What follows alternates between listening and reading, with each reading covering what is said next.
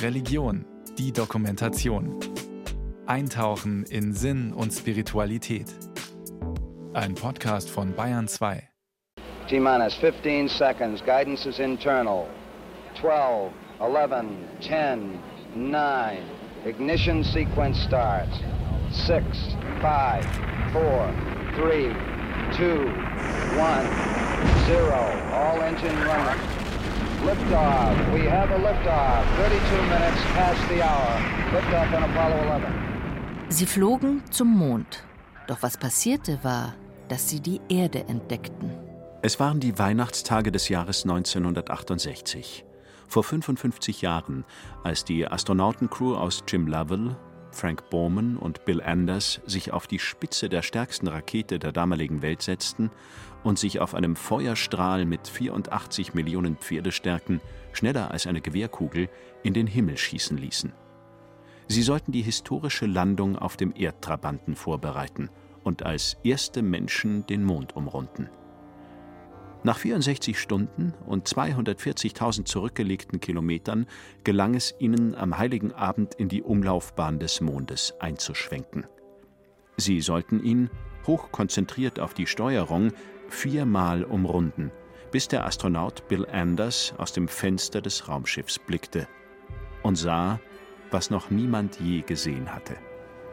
In einem NASA-Video erzählte er ein halbes Jahrhundert später, Uh, we were busy shooting uh, pictures of lunar surface for lunar landing sites uh, for uh, upcoming uh, lunar landings. And then suddenly I looked Wir schossen mit der Bordkamera reihenweise Bilder von der Mondoberfläche für die spätere Auswahl eines Landeplatzes. Und plötzlich sah ich aus dem Fenster. Und da war dieser fantastische Himmelskörper. Und ich dachte, holy moly, heiliger Bimbam. Über dem Horizont der Mondoberfläche erschien die Erde. Und sie war wunderschön. Sie war das einzige in diesem ganzen dunklen Universum, was Farbe hatte. Ich griff zur Kamera und machte ein Dutzend Fotos nacheinander und hielt den Erdaufgang mit jedem Klick fest. Die Aufnahmen vom Earthrise, dem Erdaufgang, sollten die wohl berühmtesten Fotos in der Geschichte der Fotografie werden. Bilder der Erde, wie sie über der grauen Mondoberfläche als blaue Perle in die endlose Schwärze des Weltraums steigt. Klein, leuchtend, zart. Sie sollten für die Menschheit eine moderne Ikone werden. Ein Bild, das Milliarden Erdlingen bis in die Seele reichte und ein größeres Zuhause zeigte, den Heimatplanet. Eine Aufnahme mit ungeahnten Folgen, die weit hinausgingen über den technischen Erfolg der Mondmission der Apollo-Flüge in den späten 60er und frühen 70er Jahren. Bilder, die das öffentliche Bewusstsein verändern sollten, Grundlage für eine neue Identität schufen, Tausende von Umweltinitiativen auslösten, ja, das Welt- und Menschenbild langfristig verändern sollten. Der berühmte britische Astronom Sir Fred Hoyle hatte es schon 1948, 20 Jahre davor, genauso prognostiziert. Sobald ein Foto der Erde von außen verfügbar ist, wird eine neue Idee freigesetzt, die so mächtig wie keine andere in der Geschichte ist. Zigtausende von Aufnahmen sind seitdem von der Erde gemacht worden. Bücher wurden damit gefüllt, auf Fahnen wurden sie gedruckt, an Wohnzimmerwände und in Kirchen aufgehängt, als Werbemittel missbraucht. Doch selten wird den entsprechenden Berichten jener wenigen rund 100 Männer und Frauen nachgelauscht, die bislang Gelegenheit hatten, den Heimatplaneten vom Weltall aus mit den eigenen Augen zu sehen. Und die im Moment des Verlassens der Erdatmosphäre unerwartet in einen anderen Bewusstseinszustand katapultiert wurden, von dem es zu hören lohnt. Zum Beispiel von der amerikanischen Shuttle-Pilotin Catherine Thornton und ihrem kanadischen Kollegen Marc Garneau in dem Film Our Planet Earth. Liftoff. We have a liftoff. 32 minutes past the hour. Liftoff on Apollo 11. The biggest surprise came at the end of the ascent when you go from 3Gs to 0G in about one heartbeat. Die größte Überraschung passierte am Ende des Aufstiegs, wo man innerhalb eines Herzschlags von 3G auf 0G wie ins Leere fällt.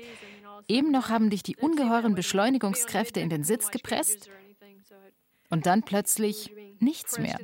Das war eine enorme Überraschung. Ich wusste, dass es passieren würde und ahnte, wie es sein könnte. Trotzdem war es unglaublich. And suddenly it's very quiet. Und plötzlich ist es sehr still. Und diese Veränderung fühlt sich an, als beträtest du ein Traumland. Du bist verkehrt rum, weil das Shuttle im Weltraum kopfüber ankommt. Absolute Stille. Alle schweigt. Alle gucken sich mit großen Augen an. Und es war wirklich so, als wären alle plötzlich im Traumzustand gelandet.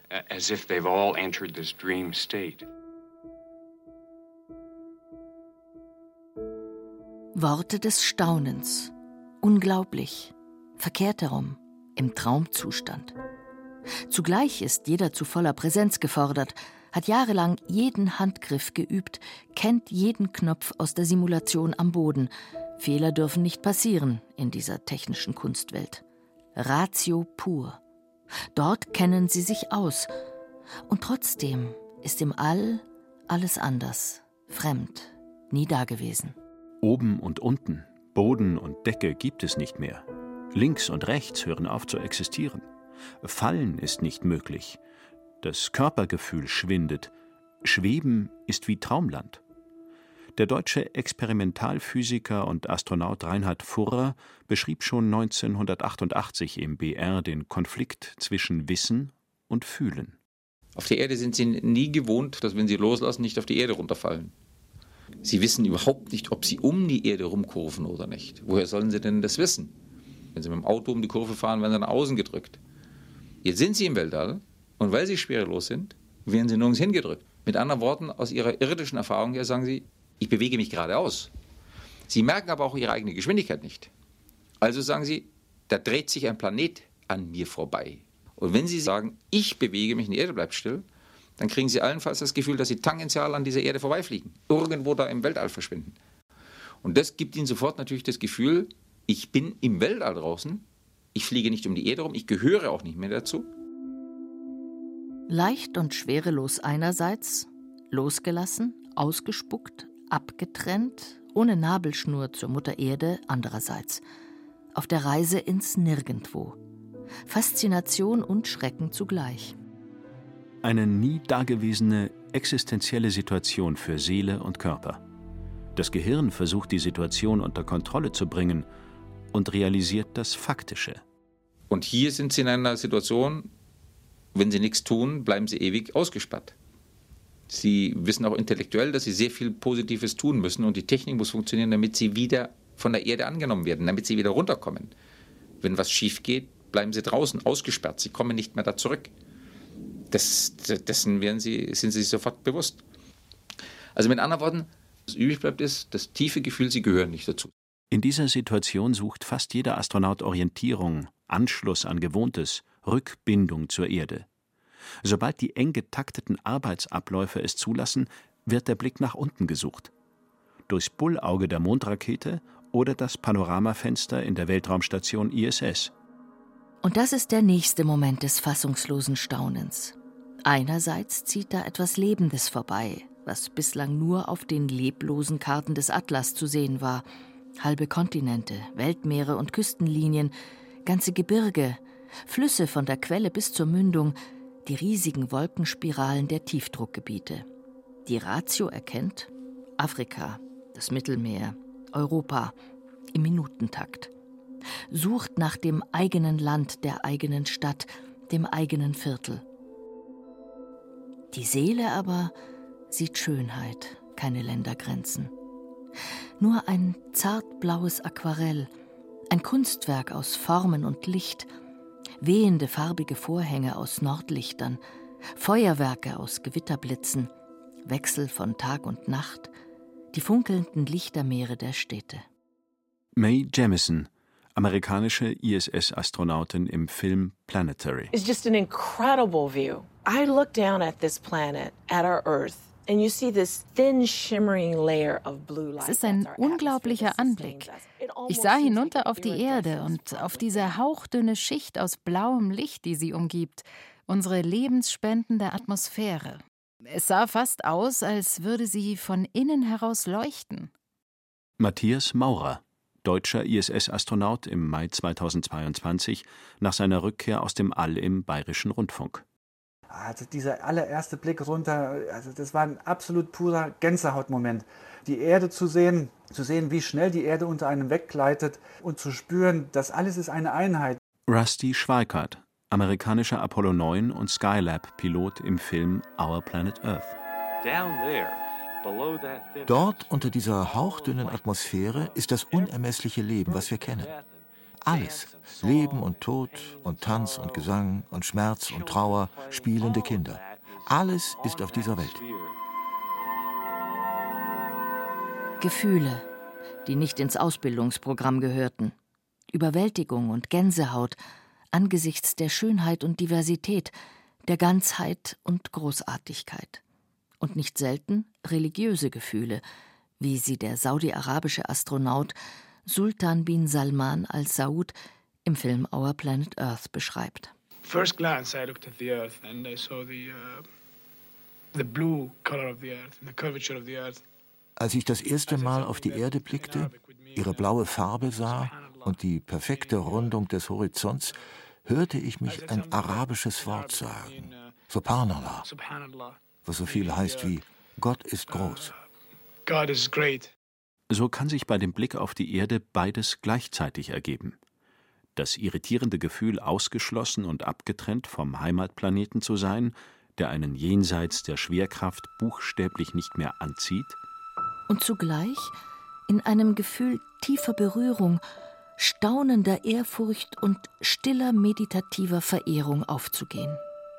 Astronauten aus allen Kulturen berichten übereinstimmend von tranceähnlichen Zuständen, in denen sie die lebendige Ganzheit des Planeten Erde wahrnehmen. Nicht länger als einen von Ideologien, Nationalismen und rivalisierenden Religionen zerrissenen Kriegsschauplatz, sondern als buchstäblich himmlischen Ort des möglichen Friedens. Und auch keinen zufällig mit Leben besiedelten Gesteinsbrocken, der nur physikalischen Naturgesetzen folgt, sagt im Film Planetary der amerikanische Discovery- und ISS-Astronaut Ron Garan, sondern als lebendigen Organismus. I spent half of 2011 on board the International Space Station, and during that time, I got into a routine where I would almost say goodnight to the Earth. Ich verbrachte 2011 ein halbes Jahr an Bord der internationalen Raumstation ISS. In dieser Zeit nahm ich die Gewohnheit an, der Erde Gute Nacht zu sagen. Ich ging zur Cupola, der Aussichtsplattform am hinteren Ende der Station, und schaute zur Erde. Eines der spannendsten Dinge an einem längeren Aufenthalt im All ist zu sehen, wie sich die Erde im Laufe der Wochen und Monate verändert. Man sieht den Wechsel der Jahreszeiten, wie das Eis aufbricht. Erst aus dieser Perspektive wird einem bewusst, dass die Erde ein lebender, atmender Organismus ist, der durch die dunklen Weiten des Universums rast hanging in the blackness of space that's riding through the universe. Wenigen der rund 100 Astronautinnen und Astronauten war es vergönnt, aus dem künstlichen Bauch des Raumschiffes herauszuschweben und im schützenden Raumanzug wie an einer Nabelschnur hängend frei über der Erde zu schweben, die Milchstraße im Rücken, die blaue Perle unter sich. Momente der Ehrfurcht und radikalen Selbstreflexion. Rusty Schweikart erlebte das 1968 in kostbaren fünf Minuten technischer Pause, während er still staunend durch den leeren Raum jagte und erinnert sich 2018 in einem Gespräch zum 50. Jubiläum seines Flugs. And I literally had nothing to do except just look at where I was. No sound, completely silent. And here ich hatte buchstäblich diesen Moment nichts zu tun, außer wahrzunehmen, wo ich gerade war. Kein Geräusch, komplette Stille, während ich mich mit 17.000 Meilen pro Stunde da draußen über die unglaublich schöne Erde bewegte. Es war meine Verantwortung, in diesem Moment all das in mich zu lassen. Was passiert hier? Was tue ich hier? Wie war ich hierher gekommen? Was bedeutet das alles? Wer bin ich? Wer ist das hier, der da Ich sagt? Es war erst später, als ich die Tiefe der Erfahrung und der damit verbundenen Fragen realisierte. In dem Moment ging es nicht um Antworten, nur darum, sich der Erfahrung völlig zu öffnen. Es scheint, als würde der Blick von außen tatsächlich einen Bewusstseinswandel verursachen, der das Selbstbild ändert und Gefühle von Liebe und Ehrfurcht für das Leben selbst weckt, der das Ego aufzusprengen vermag und die Ganzheit wahrnehmen lässt. Weil diese Erfahrung von Transzendenz nicht in der technischen Gebrauchsanweisung eines Raumschiffes verzeichnet ist, brauchte es eine Weile, bis sich die Raumfahrer darüber auszutauschen begannen und ein Wort dafür fanden, sagte der deutsche Astronaut Ulrich Walter vor 20 Jahren im Bayerischen Rundfunk. Man kriegt so wirklich alles in einem Blick und das verändert das Denken und dafür gibt es inzwischen einen Ausdruck, das ist der berühmte Overview-Effekt. Das Ändern des Denkens über die Erde. Welchen Sinn, welchen Stellenwert habe ich als Mensch auf der Erde? Und dieser Bewusstseinswandel zu sagen, es ist wichtiger, dass wir auf der Erde überleben und nicht, dass wir Kriege führen. Das ist ein Bewusstseinswandel, den diese Bilder sehr stark eingeleitet haben. Insofern ist Raumfahrt eine Selbstbesinnung der Menschheit. Wer dort oben nur Ganzheit wahrnimmt, dem erscheinen nationale Grenzen, ethnisch, religiöse oder territoriale Konflikte völlig absurd. Was der Blick auf die Erde den Raumfahrern emotional stattdessen vermittelt, ist der Eindruck von Grenzenlosigkeit, Ehrfurcht für das Leben und der tiefe Wunsch nach Frieden. Manche Astronauten sprechen von liebendem Mitgefühl zu allem, was da unten ist. Die überwältigende Schau auf die Erde ist dabei in den meisten Fällen ökologisch nachhaltig. Viele Astronauten werden im Weltraum zu Umweltaktivisten. Zum Beispiel der kanadische Raumfahrer Marc Garneau, wie er im Film Our Planet Earth erzählt. Beim Blick auf Afrika wird dir die Zunahme der Wüsten bewusst. Über dem Amazonas erschrecken die Rauchwolken, die sich über Hunderttausende von Quadratkilometern erstrecken und wirken, als würde ein ganzer Erdteil in Flammen aufgehen. Die Raumfahrer werden im Himmel zu einsichtigen Mahnern, weil sie überblicken können, was passiert, und stehen damit nicht alleine. Zahlreiche Ökologen, Philosophen und Anthropologen sind in Zeiten globaler Krisen davon überzeugt, dass an deren Wurzel eine gefährliche Fehlwahrnehmung aus der Zeit der Aufklärung zum Beginn der industriellen Revolution liegt. Das Bild der Welt als Maschine, die funktioniert wie ein gigantisches Uhrwerk. Und ein Selbstbild des Menschen, der als gottgleich beseeltes, einzig intelligentes Wesen über dieser mechanistischen, geistlosen Natur steht. Dieses Paradigma scheint sich beim Blick auf die Erde nicht aufrechterhalten zu lassen. Die rund 100 menschlichen Pioniere im All, die mehr sahen als die mittlerweile acht Milliarden Erdbewohner, bringen eine andere Botschaft mit. Sie schauen nicht auf einen toten Gesteinsbrocken, sondern auf so etwas wie ein lebendiges Wesen. Sie sind zwar draußen, aber fühlen eine tiefe Verbindung nach unten. Sie machen sich Sorgen. Sie lieben, was sie sehen. Ihr irdisches Weltbild wird gesprengt und erweitert. Und bei manchen geschieht dadurch eine viel größere Identifikation. Sie erfahren sich als staunendes Auge der Erde selbst, wie der Astronaut Salman al-Saud erzählt. You get this feeling when you're up in space that you're not looking at Earth Du bekommst da draußen im Weltraum beim Blick auf die Erde das erstaunliche Gefühl, dass du all das nicht zu deinem persönlichen Vorteil erfährst, sondern als ob die Erde dich als Astronauten benutzt, um sich selbst durch deine Augen wie im Spiegel anschauen zu können. Man erkennt, dass man als Teil der Erde dort hinausgehen muss. You have to go as part of Earth. Der amerikanische Philosoph Sean Kelly sieht in solchen Momenten ein Erwachen der Erde. Kosmologen wie Brian Swimmy und Ökophilosophinnen wie Joanna Macy haben aus diesem großen Bild geschlussfolgert, dass darin der eigentlich wichtigste evolutionäre Schritt der Raumfahrt liegt. Durch die Raumfahrer, so die gewagte These, beginnt die Erde sich selbst wahrzunehmen und ein Bewusstsein ihrer selbst zu entwickeln. Das hat schon theologische Dimensionen. Der wahrnehmende, fühlende und denkende Mensch als ein verlängertes Organ der Erde selbst, die sich auf diesem Wege anschaut und erkennt? Für die Astronauten, die so etwas fühlen, bedeutet es eine enorme Weitung ihrer Identität, die dann den ganzen Globus einschließt. Diese enorme Weitung geht aber noch weiter, sagte der deutsche Astronaut Reinhard Furrer schon im April 1988.